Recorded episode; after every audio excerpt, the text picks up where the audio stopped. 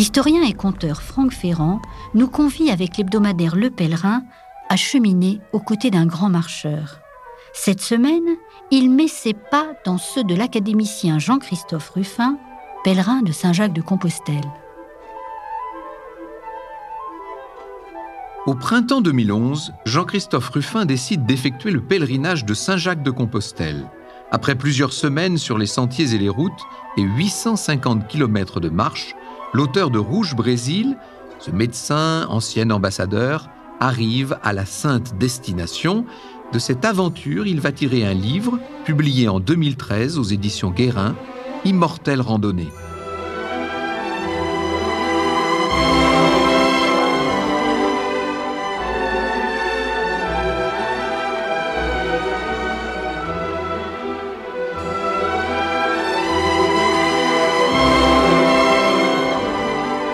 2011, un après-midi pluvieux, rue des Canettes à Paris.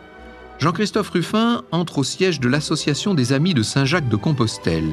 L'atmosphère est d'une autre époque. Il n'y a pas d'ordinateur, simplement des fiches jaunâtres, des dépliants renéotypés, des tampons et des encreurs métalliques. L'écrivain décline son identité à un homme d'un certain âge. Il adhère à l'association, puis reçoit le crédential, un morceau de carton jaunâtre qui se déplie en accordéon et qui devra être tamponné à chaque étape de son pèlerinage. Jean-Christophe Ruffin doit maintenant choisir le point de départ fixé pour mai. Plusieurs chemins partent d'endroits différents pour se rendre à Saint-Jacques de Compostelle. Et lui hésite entre la haute route pyrénéenne, qui traverse donc la chaîne de montagnes d'ouest en est et qui dure environ 40 jours, ou le chemin de Compostelle par le nord. Les deux partent de la même ville, Andaille, dans les Pyrénées-Atlantiques, mais la haute route pyrénéenne peut être encore impraticable au printemps.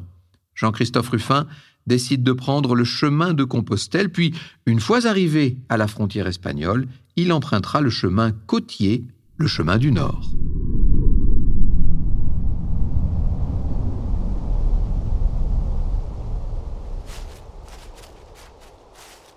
Le 26 mai 2011, le pèlerin de Saint-Jacques, parti de Handaï à 7h30 du matin, arrive en Espagne après avoir passé un pont qui enjambe la Bidassoa. T-shirt, pantalon et chaussures de randonneur, l'académicien porte un chapeau sur la tête et sur son dos un sac dans lequel se trouvent notamment des pulls, des t-shirts, des chaussettes, un sac de couchage, tout le nécessaire du voyageur. Il se repère avec de grandes flèches jaunes et les bornes sur lesquelles sont dessinées des coquilles en éventail sur fond bleu. Mes émois de pèlerin étaient puissants, j'avais envie de chanter. Il me semblait que d'ici peu, j'allais traverser la forêt de Brocéliande, croiser des chevaliers, des monastères en pierre. La réalité est tout autre, et les monastères en pierre font souvent place à des lotissements en parpaing. Jean-Christophe Ruffin marche dans la campagne, puis il atteint une petite montagne, le mont Geisquibel, à 543 mètres d'altitude. Après avoir emprunté une barque à moteur, il marche le long d'une côte escarpée et sauvage qui lui évoque l'Irlande, après plusieurs heures de marche, il atteint enfin la baie de San Sébastien. L'arrondi parfait de ces plages ourlées d'une dentelle d'écume, la majesté d'un front de mer conçu tout autant pour voir que pour être vu, la perspective rectiligne de longues avenues aux trottoirs larges où flânent les passants, tout à Donostia, l'autre nom de San Sébastien, est propre à ravir le pèlerin saturé de rocs sombres et d'oiseaux de mer, écrit-il. Après avoir traversé la ville, il va finir par gravir les flancs du mont Higueldo. Le soir, dans un champ, il monte sa tente et prépare son petit dîner.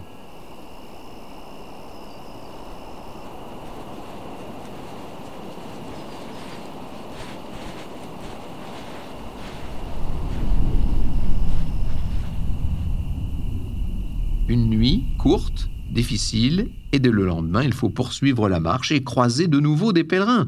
Comme le veut la tradition, la question inévitable est toujours de demander d'où le pèlerin est parti. Le soir, l'écrivain assiste aux vêpres avec des pèlerines autrichiennes et allemandes dans le monastère de Senarusa, en haut d'une côte.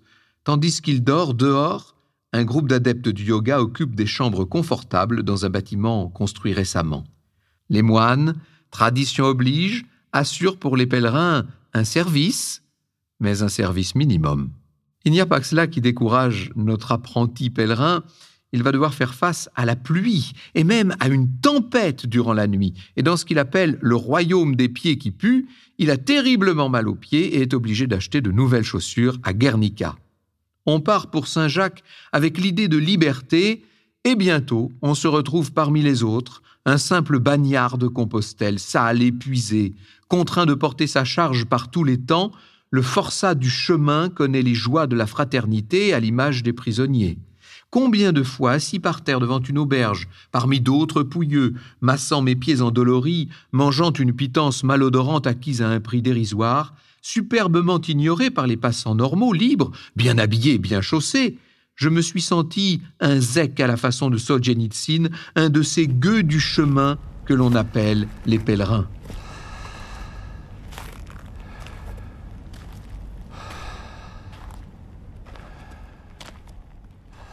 Sur la route depuis plus d'une semaine, Jean-Christophe Ruffin arrive à Bilbao en plein marathon.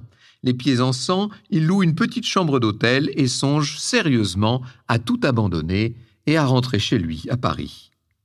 Il est âgé de 58 ans à l'époque et possède une vie déjà très remplie. Il a consacré la plus grande partie de son existence aux questions humanitaires au sein de Médecins sans frontières et de Action contre la faim, qu'il a présidé d'ailleurs de 2002 à 2006. Conseiller ministériel, il a également été attaché culturel au Brésil, ambassadeur de France au Sénégal et en Gambie, écrivain, il a remporté le prix Goncourt en 2001 avec euh, son roman Rouge Brésil, et en 2008, il est devenu le plus jeune membre de l'Académie française. Jean-Christophe Ruffin est également sportif puisqu'il pratique le cyclisme et l'alpinisme. Mais malgré cette activité physique soutenue, il se rend bien compte que la route vers Compostelle est beaucoup plus ardue, beaucoup plus compliquée que prévu. Et finalement, après deux jours de repos à Bilbao, il reprend sa marche et longe à nouveau des côtes rocheuses et des plages et des côtes et des plages. Il prend un sentier qui descend une colline, arrive en Cantabrie, après des heures de marche encore, il atteint Santander, et malgré la découverte de villes magnifiques comme Larendo avec, je cite, ses toits de tuiles rouges, l'écrivain déteste la Cantabrie avec ses tuyaux de métal, ses usines et ses lotissements désertés à cause de la crise immobilière.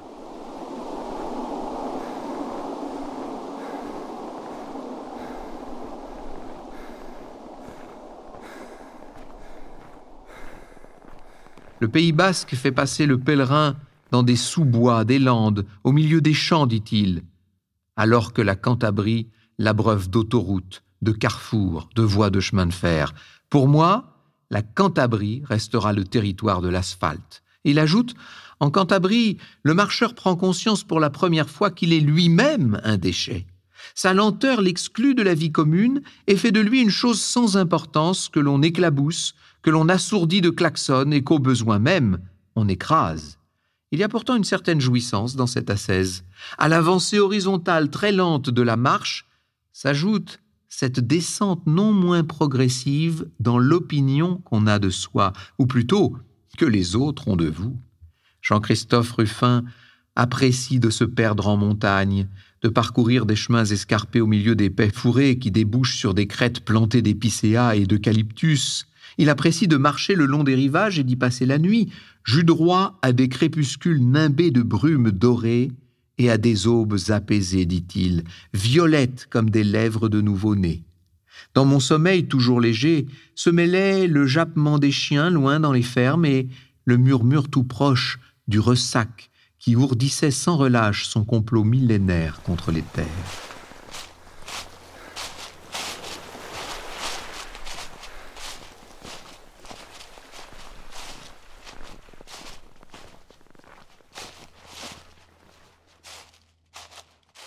Jean-Christophe Ruffin, a décidé de faire cette marche pour prendre de la distance par rapport à tous les honneurs qu'il n'aura cessé d'accumuler dans sa carrière. Il vient de passer trois ans au Sénégal comme ambassadeur de France, servi par des personnes en gants blancs qui l'ont appelé Excellence du matin au soir. Il est maintenant membre de l'Académie française. En outre, pour son ouvrage sur Jacques Coeur, grand argentier du royaume de France durant le règne de Charles VII, donc au XVe siècle, il a eu besoin de s'immerger dans les fastes inouïs de cette cour médiévale. À l'origine, j'avais simplement décidé de faire une grande marche solitaire, écrit-il. J'y voyais un défi sportif, Un moyen de perdre quelques kilos, une manière de préparer la saison de montagne, une purge intellectuelle, avant d'entreprendre la rédaction d'un nouveau livre, le retour à une nécessaire humilité après une période marquée par des fonctions trop officielles. Après trois semaines de marche, Jean-Christophe Ruffin arrive dans les Asturies, il est habitué au chemin, il est habitué à la marche, le pèlerin obéit au chemin, dit-il, comme il l'a fait sans s'en rendre compte depuis le début, mais cette fois, il s'exécute sans murmurer. Il a trouvé son maître. Chaque matin, il chausse ses souliers comme on enfile un bleu de chauffe, ses pieds se sont adaptés à ses semelles, ses muscles se sont déliés, la fatigue lui obéit et s'efface au bout d'un nombre connu de kilomètres. Le pèlerin pèlerine comme le maçon maçonne, comme le marin part en mer, comme le boulanger cuit ses baguettes, mais à la différence de ces métiers que récompense un salaire, le pèlerin n'a aucune rétribution à espérer. Il est un forçat qui casse ses cailloux, une mule qui tourne en rond autour de son puits. Cependant, l'être humain est décidément fait de paradoxes et la solitude permet de bien les observer. Le jaquet s'extasie de trouver au fond de cette servitude une liberté inédite.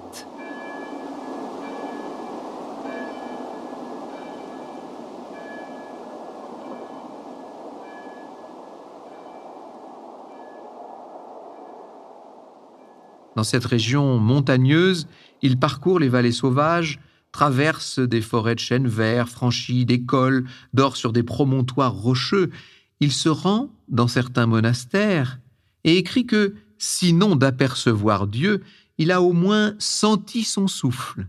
Il arrive à Oviedo, étape incontournable du grand pèlerinage.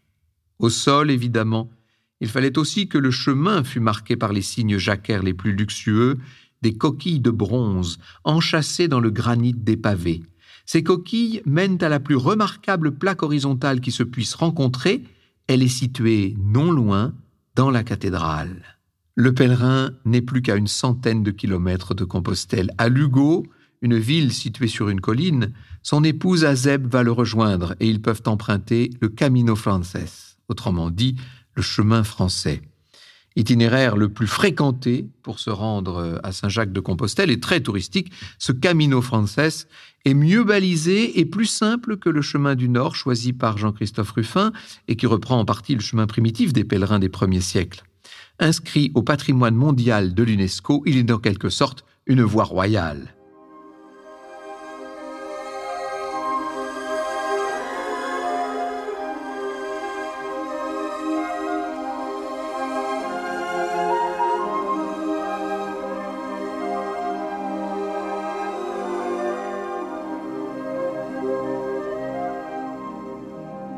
L'écrivain sait qu'il ne pourra plus échapper aux villes grouillantes de pèlerins et aux magasins de souvenirs. C'est d'ailleurs ce qu'il retrouve à Compostelle. Il récupère la Compostela, le certificat de pèlerinage rédigé en latin, puis se dirige au pied de la cathédrale Saint-Jacques de Compostelle, où se trouvent les reliques du saint. Jour après jour, écrit-il, le marcheur a appris à connaître son vieux copain de chemin. Il sait qu'il est humble, discret, bousculé par le monde moderne. Il ne la ramène pas, caresse en passant de vieilles maisons toutes guingois, dévale des pentes en charriant son content debout. Le chemin n'a pas d'orgueil, seulement de la fierté. Pas de prétention, seulement de la mémoire. Il est étroit, sinueux et persévérant comme une vie humaine. Tandis que la place de l'Obradoiro, par quoi il se conclut, est un lieu gonflé de puissance, fastueux et construit pour impressionner. Jean-Christophe Ruffin a terminé son pèlerinage. Il ne songe pas à en faire le récit, et lorsqu'il se décidera à le faire, il le restituera par souvenir, car il n'a pris aucune note lors de son voyage. Il est ému, lors de la grand-messe des pèlerins, par l'allumage du Botafumeiro, un énorme encensoir en argent, suspendu au plafond de la basilique et rempli de myrrhe et d'encens.